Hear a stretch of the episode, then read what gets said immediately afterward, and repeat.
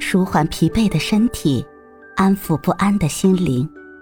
你好，欢迎收听夜听栏目《猫一会儿吧》，我是奇迹猫猫。今天为你带来的美文是：人生的攒塑料袋理论。塑料袋理论出自于李雪琴，在一档综艺节目上，李雪琴说。他们东北家庭有一种习惯，就是攒塑料袋。有的时候，中午点了外卖，他们就会把干净的袋子留下来，出去买个菜，回来又收获了一个袋子，一来二去就攒下了大大小小各种的塑料袋。家里人会把这些塑料袋都收拾好，放在一个柜子里，外人看到了，偶尔也会说：“都什么年代了？”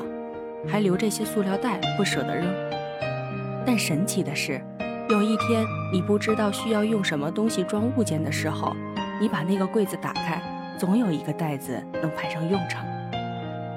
为什么要讲这个理论呢？看了接下来两个故事，你就会明白。第一个是最近爆火的新东方主播董宇辉的故事。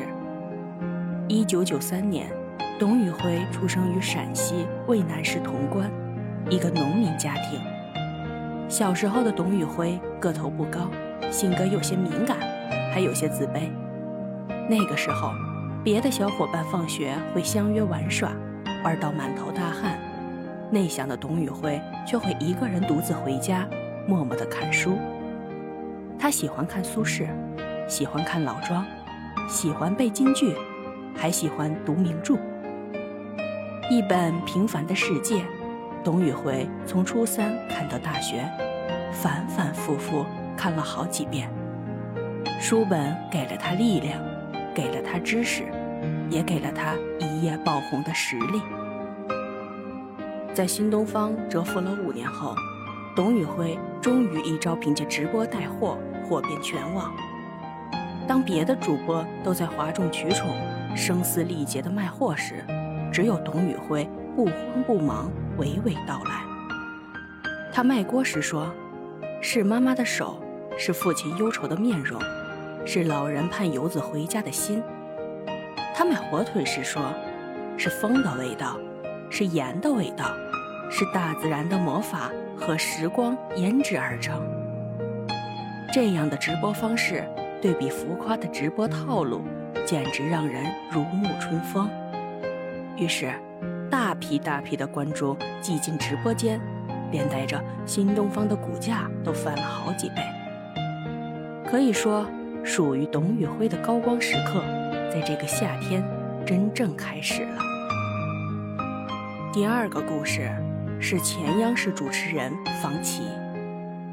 同样是一九九三年，房琪出生在黑龙江齐齐哈尔，父亲是买鱼饵的小商贩。从小，房琪就在老爸的摊位旁边长大。那个时候的房琪，在同龄人中并不是特别突出的那种，没有超强的记忆力，也没有严密的数学逻辑，成绩也只是普普通通。但与其他小伙伴不同的是，房琪特别喜欢读书。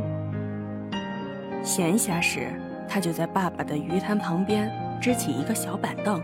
手捧一本书，一坐就是一天。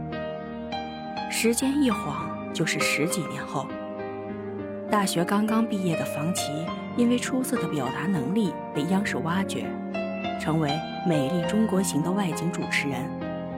两年后，他辞去铁饭碗，转战新媒体领域，很快又被一档综艺邀请担任嘉宾。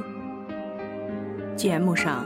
当唱惯了情歌的杨宗纬在舞台上努力唱跳，他说：“我们终其一生不是为了满足所有人，而是为了找到同频共振的那一部分人。”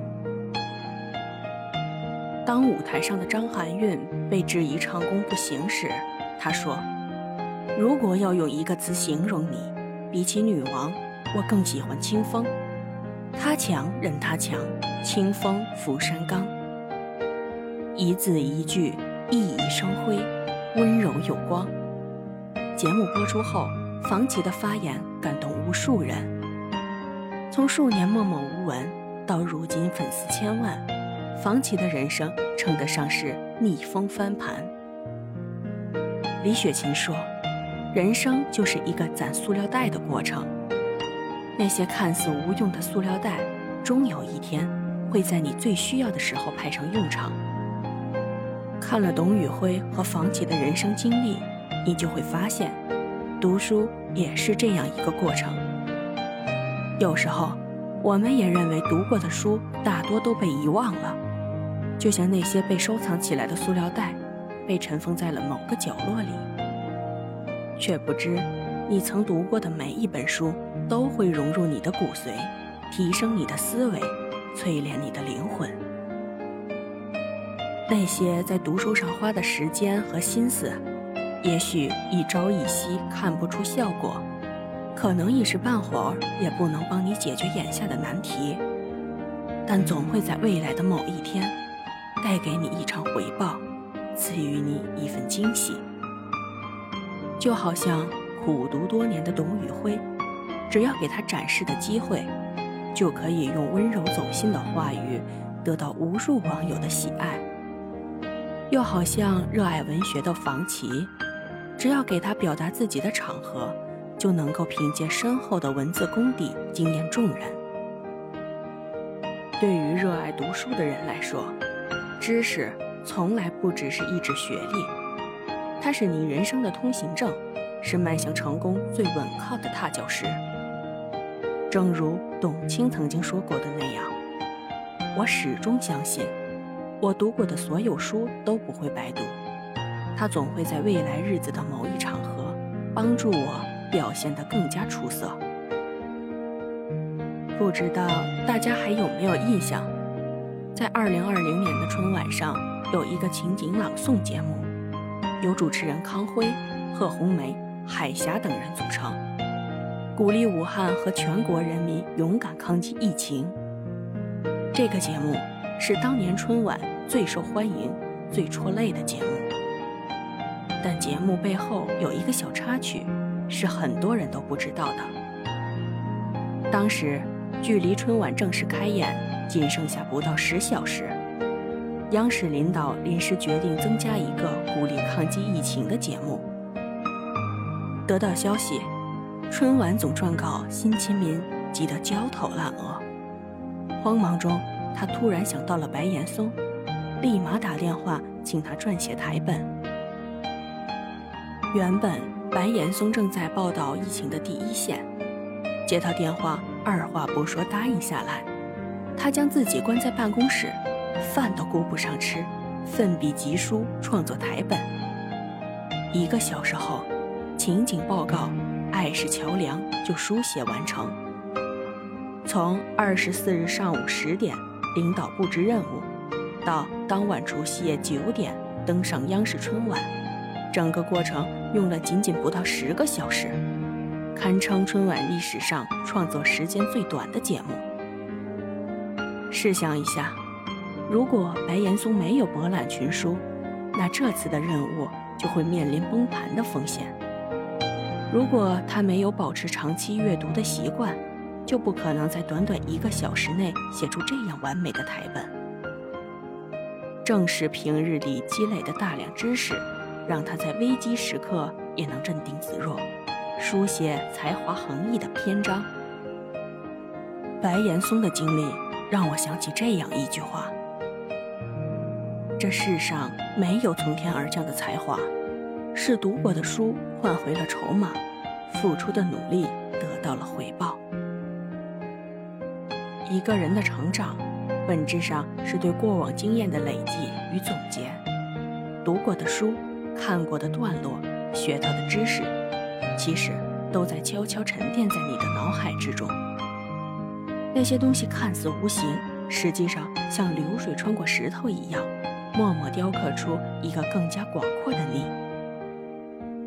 在未来的某一天，当你回望走过的路时，你就会发现。人生没有白读的书，所有的成功和奇迹，追根溯源都不过是腹中学识的累积。读书可以让你从无知变得有知，从人云亦云变得有主见、有思考。这些，都是一笔无形的财富，一股无形的力量，促使你登上更高的台阶。一直很喜欢这样一句话：每一本书就是一道门，你想通往哪里，都可以自己掌握。当你读过的书越多，选择余地就越大，看见的风景就越广阔。所有学到的知识和本领，终有一天都会化作你对抗生活的铠甲。所以，从此刻起，拿起一本书，开始阅读吧。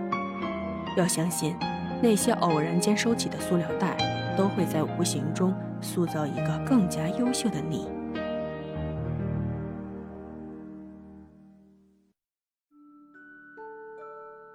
今天的分享就到这里了，欢迎关注、订阅、分享、点赞，一键四连，也欢迎评论区交流互动哦。祝您晚安，我们明天再会。